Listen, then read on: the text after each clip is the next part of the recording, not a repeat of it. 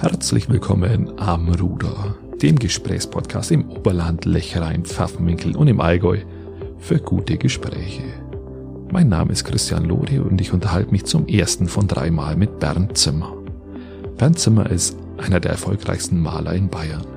Er ist der bedeutendste Künstler in unserer Region und er ist in der Neuzeit, kann man sagen, der Erfinder der Stoa 169. Er nimmt uns mit auf eine Reise über Berlin nach Rom zu seinem jetzigen Heimatort Polling. Er nimmt uns mit als deutscher Meister im Segeln über die Verlagslehre nach Südostasien und Mexiko ins Tal des Todes bis hin zu seiner Entscheidung, Maler zu werden. Wir reden über die Gegenständlichkeit und die Abstraktion in der Kunst, über das, wie er das mit der heftigen Malerei zusammenbringt. Ich wünsche euch mit dieser Episode viel Spaß und ein paar inspirierende Minuten. Herzlich willkommen, Herr Zimmer am Ruder. Danke. Äh, Sie haben gesagt, ähm, das Ruder ist schon wieder zu kompliziert von der, von der Herangehensweise. Hätte er jetzt einfach Podcast mit Christian Lori nennen sollen. Ja, das Podcast mit Christian Lori. Ich habe ja gar keine Ahnung, ich bin jetzt kein so ein Podcast-Hörer, weil es gibt ja so viele Sendungen, die man sowieso hören müsste. Jetzt mhm. sich auch noch einen Podcast reinzuziehen, muss ich sagen, okay. Aber gibt es bestimmt Profis, die sich sowas auch noch gönnen und so ein Podcast aus der Peitinger Umgebung sich anhören. Es ist ein Verdrängungswettbewerb, es wird halt ein anderes weniger gehört. Ah ja, ich bin ein Bayern 2 Hörer oder Bayern 5 Hörer und bin mit Bayern 2 eigentlich schon sehr, sehr glücklich. Wenn nicht, höre ich mich, höre ich lieber, äh, sagen wir, äh, Gitarren, Rockmusik. Ah, das, ist, das ist gut, weil das nämlich Misha in meine kompletten Fragen reinbringt. Ich darf Sie ganz kurz vorstellen. Sie sind der bekannteste und erfolgreichste Künstler bei uns in der Region. Ist das denn so richtig? Ich würde sagen, da gibt es zum Beispiel noch einen Kollegen, Nikolaus Lang, der wohnt in Murnau, der mhm. war zweimal auf der Documenta. Das ist ein ganz, ganz wichtiger Künstler. In allen großen Sammlungen ähm, ist der auch, äh, wird er auch aufbewahrt. Und das ist ein ganz, sagen wir, sehr, sehr wichtiger Künstler. Der Spurensucher, also das ist jetzt nicht einer, der im Haushalt ähm, hinter die Wand kommt, sondern der hat eben, ähm, der hat in Australien Erden gesammelt und die zu und die präsentiert und er ist Spurensucher und ähm, ja, der geht eben Geschichten nach. Ganz wichtiger Künstler. Also formulieren wir es mal so, ähnlich wichtig. Ja, ich weiß ja gar nicht, ob ich so wichtig oder bin. Ich hab, bin halt relativ erfolgreich und und wohne nicht in München oder Berlin und auch nicht in Düsseldorf, sondern äh, habe mir den Ort Polling ausgewählt, was ein bisschen zufällig äh, geschehen ist, weil ich habe davor in Berlin gelebt und dann in Rom ein Stipendium gehabt, mhm. habe in Rom gelebt und ähm, bin dann habe dann Rom verlassen, wollte kurz ins Oberland ziehen oder nach Bayern ziehen, weil ich in Bayern, bin auch in Bayern geboren und bin dann durch die Geburt meines Sohnes Vinzenz äh, in Polling quasi hängen geblieben. Aber ich bin nicht nur hängen geblieben, sondern ich liebe mittlerweile auch Polling und ähm, wohne da in dem Klostergut und das Klostergut hat so eine bauliche Qualität, dass man immer denkt, man wohnt eigentlich in der Idylle der Großstadt, weil die Häuser ja. sind ja monumental. Ja, richtig. Aber wohnt auf dem Land und Polling ist eben doch anders als alle anderen Orte. Äh, ist einer der ältesten Orte. Ist einer der ältesten Orte und einer der wichtigsten Orte und ich meine, die haben schon zwölf, 1270 Jahr Feier oder sowas müsste ja, jetzt gewesen sein. Und diese, äh, äh, sagen wir, Tassilo Idee, dass da ein Hirschkalb ähm, gebuddelt hat und ein Stück Kreuz gefunden hat, das ist natürlich schon ein wunderschöner Mythos. Stimmt. Und äh, Polling hat durch seine durch seine sagen wir, Klosterbauten auch nicht nur was Monumentales, sondern die Menschen sind auch anders als bei in Hugelfing oder in Oberhausen, wo ich mein Atelier habe. Das färbt schon ab. Also so eine, so eine Kulturstätte oder so ein Ort der Kultur überträgt sich auch auf die Bevölkerung.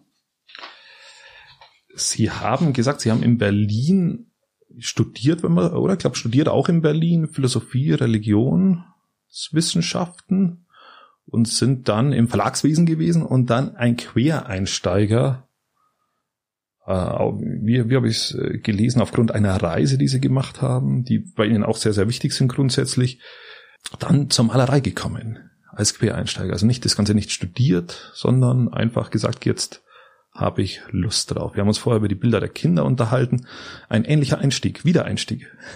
Genau, ich bin, ich bin grundsätzlich äh, letztlich ein Schulversager und bin 1968 auch wegen, äh, sagen wir, ähm, Demonstrationen und und auch politischen äh, Äußerungen von der Schule mit entfernt worden. Besser, ich habe einfach nichts mehr abgegeben und bin musste mit eine Lehre suchen und ich war damals ein verdammt schneller Segler ja, und war 1968 äh, deutscher Meister in der Korsarklasse. Das war damals das Jugendboot und die Vorstufe zu, der, zu den olympischen Klassen. Ja. Und ähm, hatte damals die Wahl, ob ich Profisegler werde oder ob ich mich nicht meiner Leidenschaft des Bücherlesens äh, äh, doch weiterhin widme und habe dann eine Verlagsbuchhändlerlehre gemacht.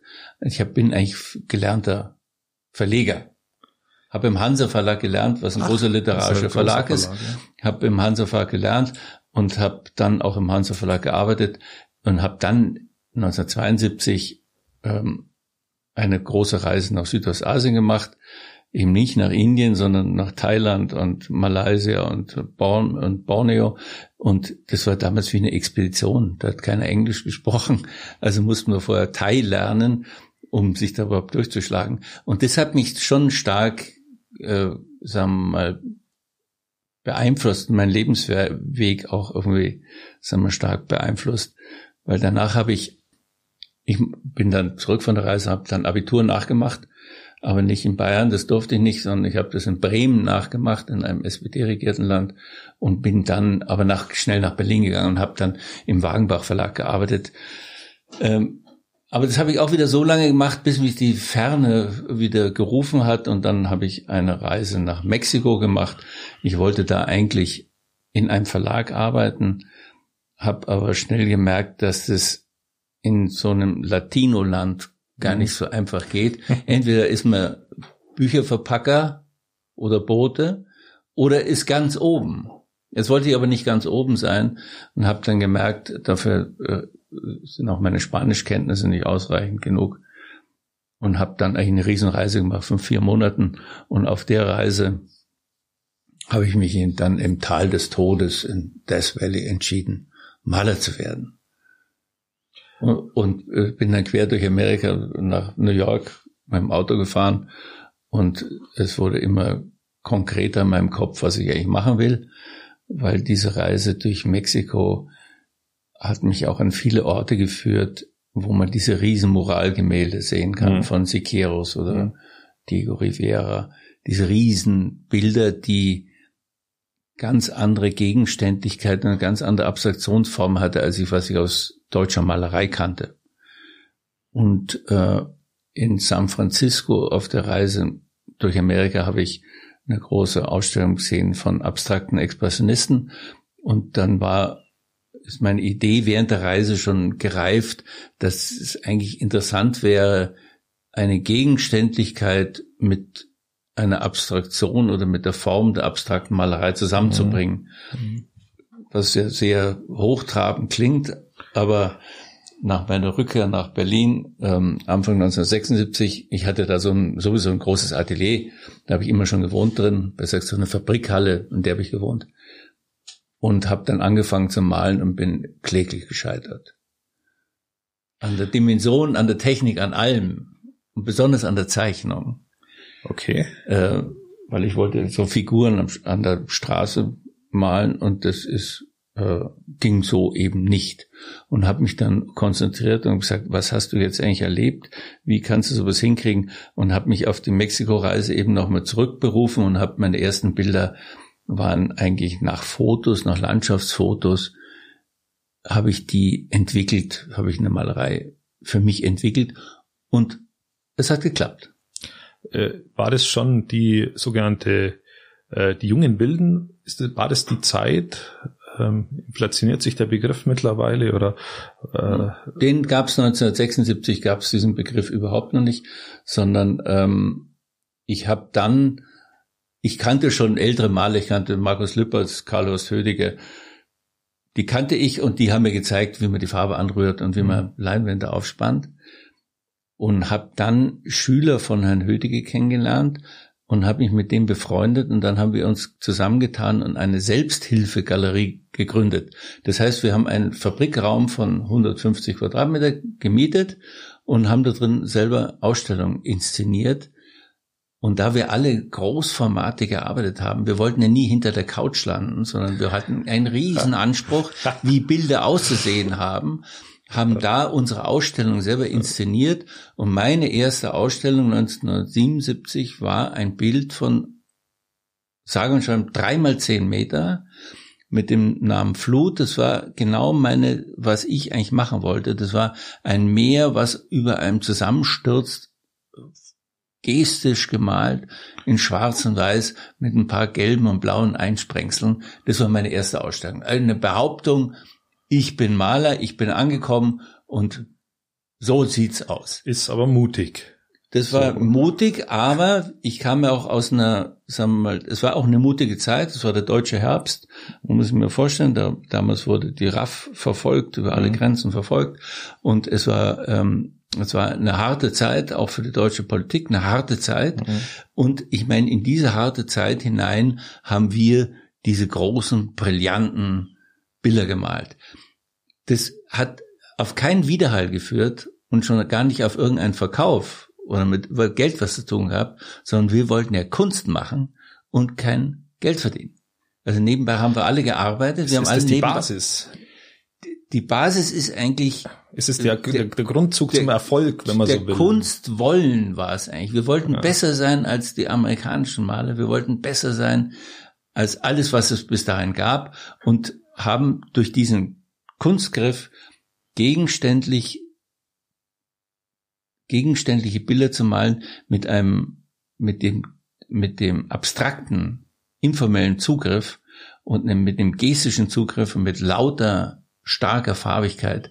Das war unser Kunstgriff. Und der wurde dann 1980 hatte sich das dann irgendwie rumgesprochen, dass es mhm. uns gibt. Und dann gab es in Berlin einen eine Art Kunstverein, Haus am Waldsee, und bei dem durften wir das erste Mal öffentlich unsere Bilder zeigen, nachdem wir sie vorher immer nur in unserer Selbsthilfegalerie gezeigt hatten. Und sie da, diese Ausstellung lief und lief und wurde auch äh, gelobt und auch äh, überregional wahrgenommen. Auch also, in Amerika? Auch in Amerika und besonders äh, sagen wir, in Italien gab es eine Gruppe, die hieß Trans Avanguardia, die haben auch gegenständlich gearbeitet und plötzlich merkte man, es gab weltweit einen Hunger nach neuen Bildern, nachdem mhm. diese trockene Konzeptkunst und Videokunst, äh, sagen wir, äh, die Leute nicht so mitgenommen haben. Unsere Bilder haben die Leute mitgenommen. Und diese Ausstellung lief und lief und an den letzten zwei Öffnungstagen kam die internationale Galerienprominenz und habe gesagt, das ist es. Und, und ab da ging das dann los und dann kam die Presse und der hat sich daran erinnert, dass es mal die Fauves gab, also die Wilden gab in Frankreich ja. und dass es die deutschen Expressionisten gab und dann wurde das einmal durch diese durch diese Presse Presse, äh, sagen wir, Rommel einmal durchgezogen ja. und danach waren wir junge Wilde das haben wir uns extra nicht genannt, sondern wir haben uns heftige Malerei ja, genannt, genau. weil auch die heftige Malerei beinhaltet ja nicht nur wildiges, wildes um, umeinandergefuchteln mit Pinseln, sondern heftig kann auch eine Fläche sein, eine große Farbfläche sein und heftig kann auch die, die emotionsgeladene mhm. Farbigkeit sein. Mhm. Also das war kurzes die Geschichte. Danach ging es ab und wir waren weltberühmt, plötzlich New York, Paris und so weiter. Deutschland hat uns erst danach richtig wahrgenommen, aber erstens hat uns der Welthandel wahrgenommen, Weltkunsthandel wahrgenommen. Ist ja auch eine schöne Reihenfolge. Ist ja oft besser wie andersrum. Die Deutschen sind da etwas spröder äh. und sagen, gucken wir doch erstmal, ob das überhaupt was ist und äh, ja, und ist denn das überhaupt Kunst? Ist es nicht noch eine Schmiererei? Und dann wurden wir auch als als Dilettanten beschrieben und was nicht alles. Aber das gehört dazu. Äh, die Meer ist auf jeden Fall, auf jeden Fall ist die Geschichte kurz so. Wir haben das äh, wir haben das angegriffen und haben, haben dadurch äh, nachhaltig etwas, etwas entwickelt. Mhm. Und das muss man auch sagen, es war die letzte große Gruppe. Wir sind richtig die Postmoderne, also wir sind eigentlich die letzte zusammenhängende Gruppe gewesen. Danach gibt es nicht mehr. Mhm. Danach hat sich das in Neo Geo und äh, und dann wurde das Leipziger Schule und dann wird es irgendwie sowas. Auf jeden Fall als Gruppe, die wirklich zu vier Herren setzen etwas durch. Das waren wir. Also es war auch schon auch noch männergetrieben und existenzgetriebenes Kunstschaffen. Also Frauen haben damals auch nicht so viel teilgenommen an diesen, an diesen Auseinandersetzungen. Es gab zwar ein, zwei Frauen, die in Berlin zu, zu der Zeit auch anfingen, so ja. zu malen, mhm. aber erfunden haben es letztlich dann doch wir Männer. Das muss man einfach mal so sagen. Hat sich das verändert in der Zeit? Das jetzt? hat sich jetzt stark verändert. Also heute, heute sind die Frauen bestimmt genauso gut und an den Kunsthochschulen sind bestimmt über die Hälfte Frauen, also eher zwei Drittel Frauen. Und das ist heute auch so ein das ist heute, also heute, heutzutage sind die Frauen mindestens genauso gut wie die Männer. Schön, dass ihr dran geblieben seid bei Bernd Zimmer am Ruder, der ersten Episode von dreien. Ich fand in dieser Episode mal wieder besonders spannend, wie Bernd Zimmer zur heftigen Malerei gekommen ist. Seine persönliche Biografie, die hat er hier in der Kürze, glaube ich, sehr, sehr gut beschrieben und was ihn dann auch zur Malerei gebracht hat, weil ich auch immer der Meinung bin, dass das Wirken auf die Kunst und das Wirken in der Kunst immer auch einen biografischen Bezug natürlich auch hat. Wir unterhalten uns in den nächsten zwei Episoden über die Notwendigkeit von Provokation in der Kunst, über die Frage, ob ein Künstler denn politisch sein muss oder überhaupt, oder überhaupt nicht politisch sein kann, über die Frage, ob man mit sich selbst kämpfen muss, um Kunst zu machen, um Kunst gut zu machen. Und wie Bernd Zimmer denn seine Arbeit auch in der Malerei und im Holzschnitt denn definiert. Und zu allerletzt aber nicht unwichtig unterhalten wir uns über dieses gigantische Projekt Stoa 169. Und das kann ich auch noch jedem ans Herz legen, das nicht nur zu besuchen, sondern auch äh, den Podcast dazu anzuhören, weil da auch sehr, sehr viele inspirierende Dinge mit dabei sind. Ich wünsche euch eine gute Zeit. Alle zwei Tage kommt ein neuer Podcast raus bei Amruder. Und somit bis übermorgen und eine gute Zeit.